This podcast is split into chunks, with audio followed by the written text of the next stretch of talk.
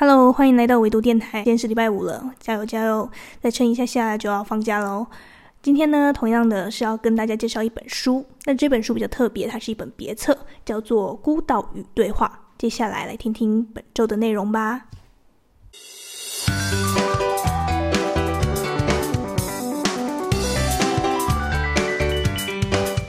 如同我刚刚一开始说到的，今天要介绍的这本书呢，是一本别册，它是一本只有一百二十六页的一个小书。然后呢，它的内容主要是根据我上礼拜介绍的那个把自己作为方法的延伸，在思考，然后把这个话题呢再移到呃往往后一点推移，就是二零二零年，也就是那时候疫情之下的中国语境里面，然后大家可以从对话中看到这个整个对话延续的样子，然后可以思考的层面有这么多。那我首先介绍一下这本书，它是什么样的别册呢？它是在单向书店发行的季刊第单独二十五集。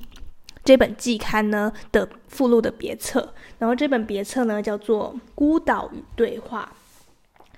呃，就融入到我们今天的主题：如何让对话延续下去。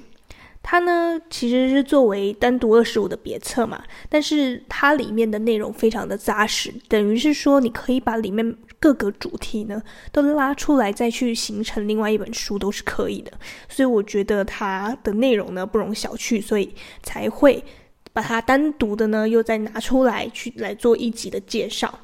那这个里面的作者呢就。阵容非常的庞大啦，它是来自不同学界、艺术界，还有学者、作家、编辑、记者的对谈。那你可以就觉得，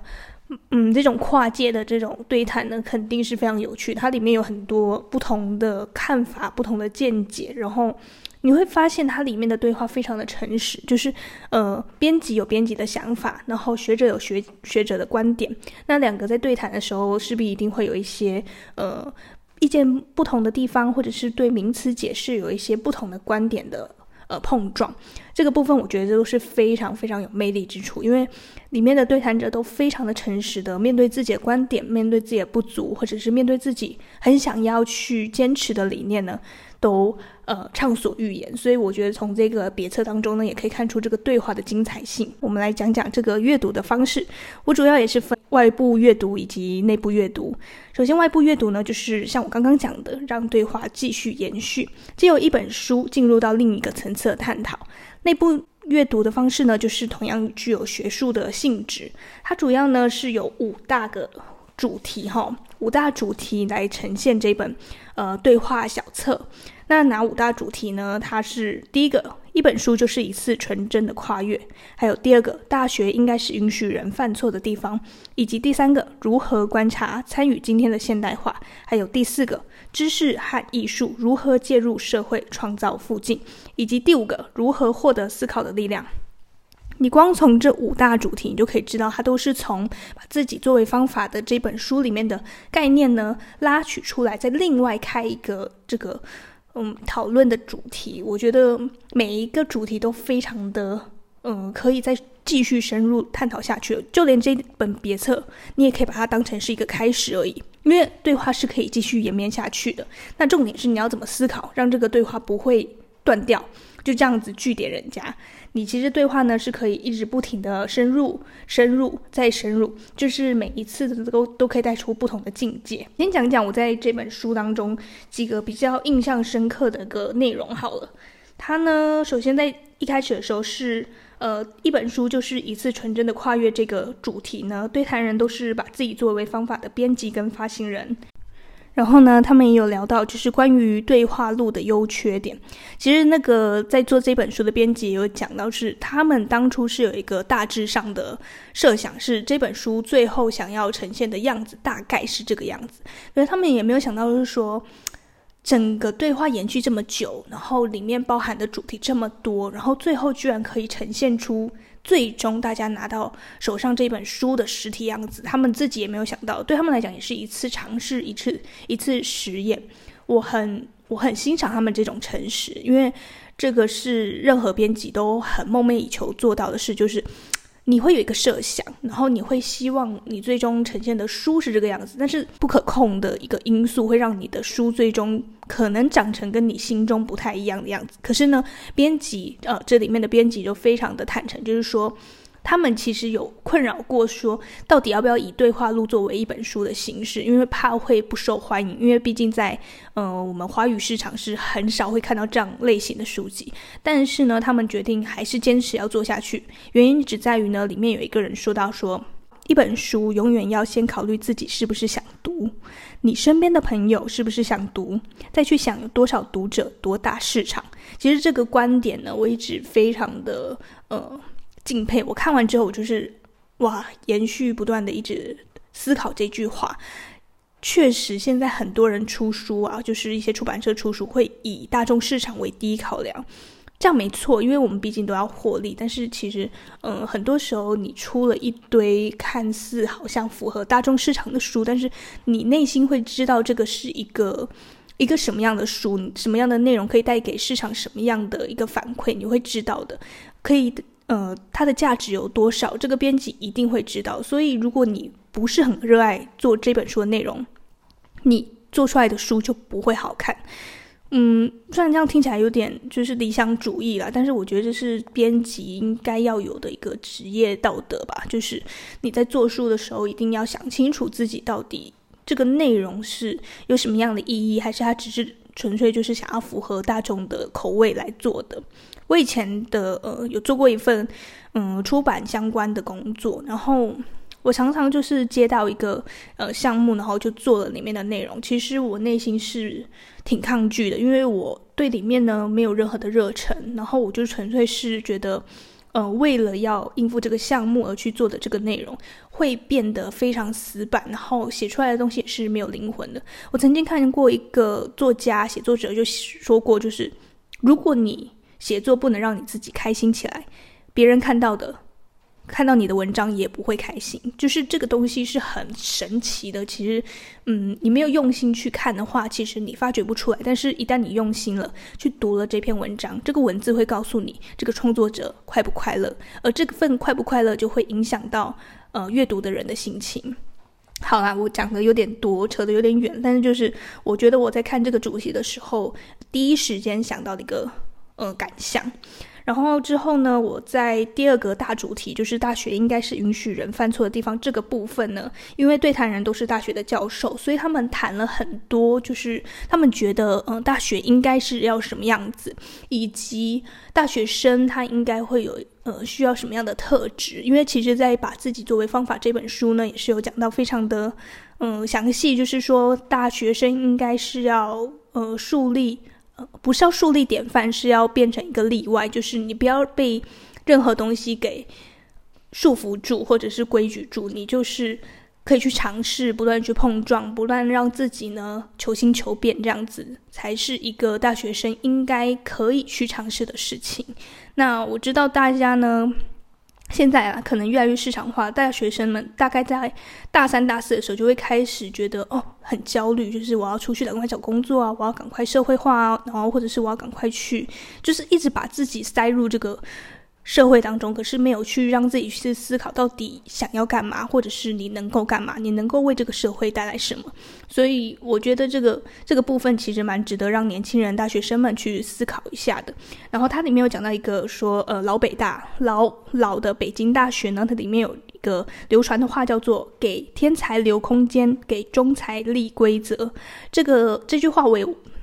是独自玩味了很久。其实我觉得就是说，呃，天才的话呢，如果你是天才的话，呃，大学是可以让你有各种尝试的空间，各种呃疯玩的空间都可以。但是相信大家就是各位听众们应该也不会觉得自己是个天才，因为天才毕竟少之又少。那我们可能就是中才或者是中才以上。那中才呢，就是立规则。那你刚刚不是讲说，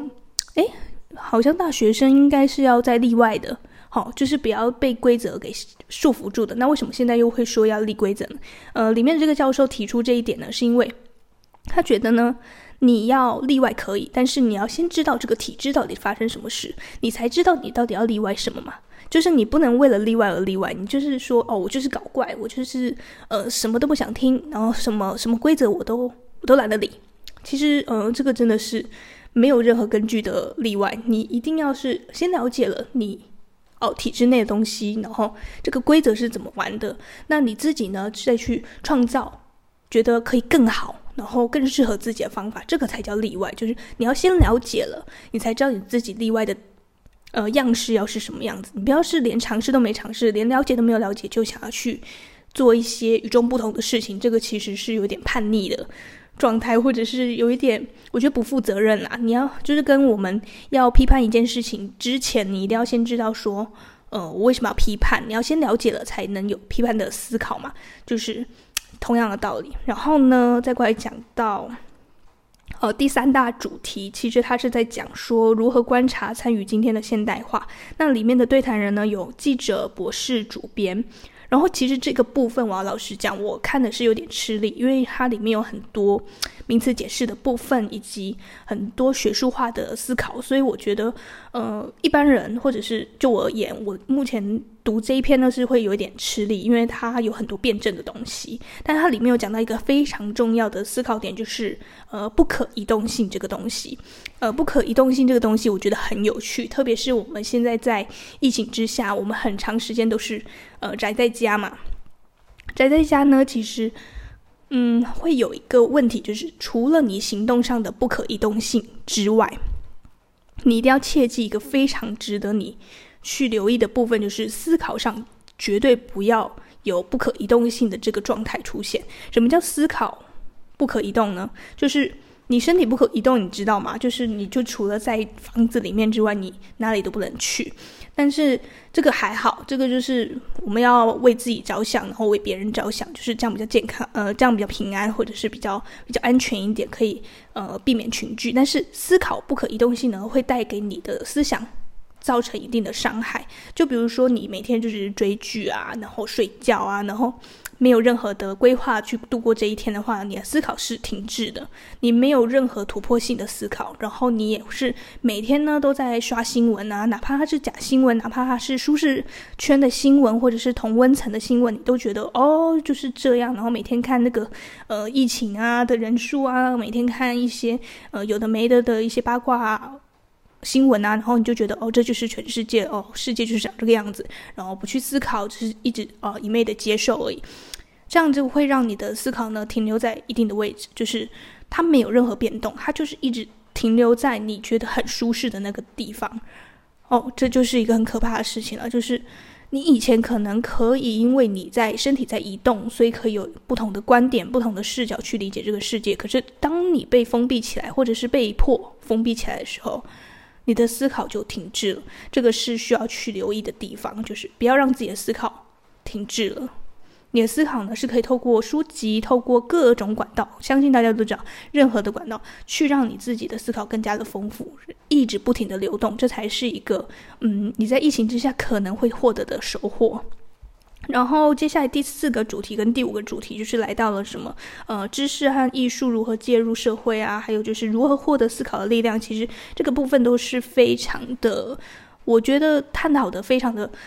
广泛，就是它其实可以谈的内容非常的多，那就重点在于是说你是跟谁在对谈。像我们第四个主题就是知识和艺术这个部分，他就找到了媒体人、还有编剧、还有艺术策展人、主编一起来对谈。那他这个对谈的这个效果火花就非常的好玩，就是每个人都来自各个不同的领域，那你的跨界思考呢就会非常的跳脱，然后每个人讲到的东西都是诶别人没有想到的东西，所以这个部分的主题就非常的有趣。然后第五部分如何获得思考力量更有趣了，他是找来我们这个呃中国非常厉害的哲学教授陈嘉映教授呢，跟向彪老师呢一起做一个对谈，这个也是让整本书呢做一个补充，然后做一个更深入的思考。我也觉得是呃非常有趣的部分，因为其实很多人在看《把自己作为方法》这本书看完之后呢，还是不是很清楚什么叫做把自己作为方法。那这个部分呢，向彪老师在这个别册里面呢有做一个非常详尽的回答，我念给大家听。所以。把自己作为方法，不是在谈话一开始就确定的主线，而是在对话过程中形成的一个想法，它本身就是一个对话的结果。其实这个就是蛮有趣的部分，就是我在一来一往的对谈当中，我们逐渐了创造了这本书。这个是对谈者跟与谈者，就是呃提问者跟答题者两个人互相创作碰撞出来的结果，就是把自己作为方法。那把自己作为方法的重点呢，并不是自己，而是方法。这个像苗老师有讲，因为他的意思就是我如何更好的去认识世界。认识世界呢，需要一定的方法。通过非常直观的日常生活里的所见所闻，你得到很多片段。那你怎么去比较连贯的、系统的叙述，形成一定的理解、一定的意义？究竟社会是怎么一回事？在这个世界里，我处于怎样的位置？这个部分就是要你去思考、去定位自己。那我也有在呃前一期的把自己作为方法这本书当中呢，有讲到，就是说这个这本书非常重要的意义就在这里，就是你可以去找到一个让自己更能清楚认识世界的方法，就是把自己作为方法。希望呢这一层解释呢对你有所帮助。然后最后呢。我想要跟大家聊一下我对于这本书的时代意义与特色。如同我前面讲到，这本别册非常的小，就是它是一个随时可以放在身上，一个很简单、很简单的一本小书，一本别册，它只有一百二十六页而已。然后它里面的对谈内容呢，也是非常的丰富，非常的扎实。然后我觉得它这本书最大的特色在于，它把把自己作为方法这本书呢延伸，把整个思考呢延伸去做一个可以再去对谈、再去创造。各种思考、各种观点，或者是各种讨论的一个呃媒介，然后他把整个对话呢又拉往后拉了一年，就是二零二零年的大概呃七月到八月左右，然后呢，他也配合当下的就是疫情之下的一个思考，就是让整个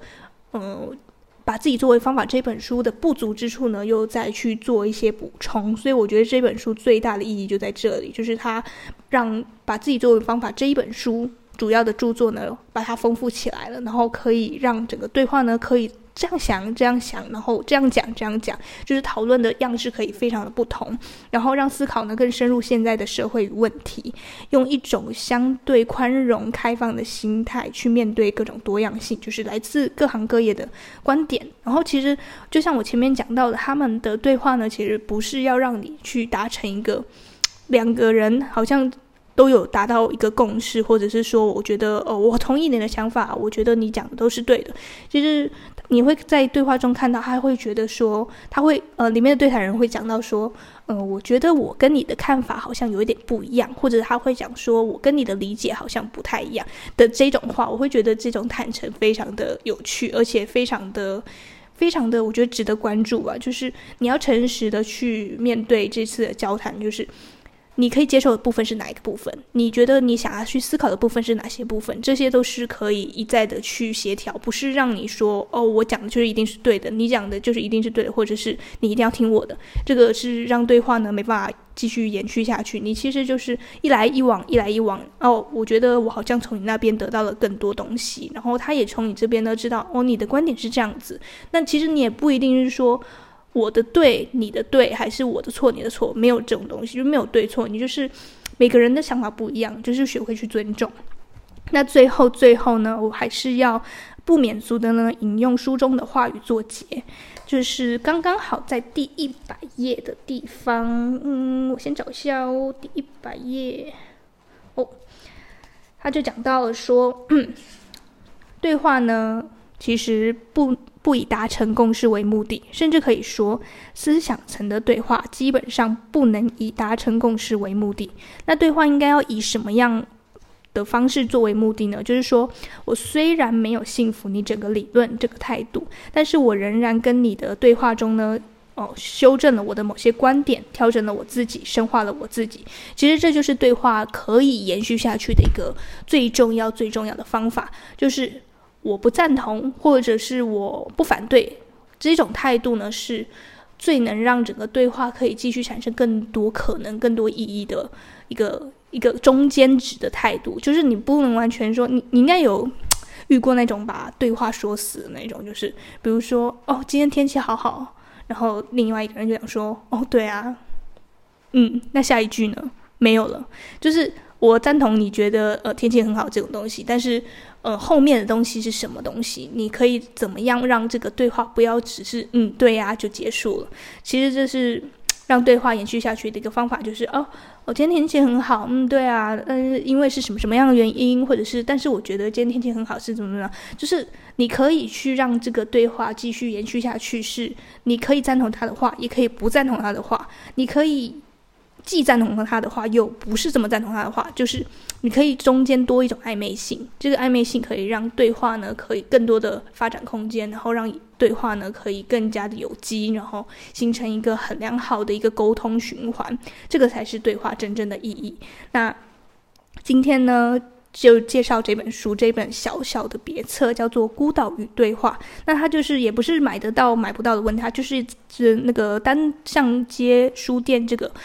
出的一个季刊，单独二十五争夺记忆这一本季刊里面附赠的一个别册，然后它上面是写着把自己作为方法与商标对谈的圆桌实录。其实我是觉得它里面的内容非常的有趣，然后也非常的丰富，所以我非常呃推荐大家也可以把它找来看一看。然后呃单独的那一本。这个季刊呢，我也是会在下一期介绍给大家。然后希望大家呢可以多认识一些你平常不会去注意到一些比较冷门的书籍，或者是两岸之间呢很少会去 follow 到的一个呃舒适状况。那我都希望大家可以从我维度电台里面呢得到一些知识。希望你跟我一样呢，在漫长的时间做个聪明人。我们下周再见吧，拜拜。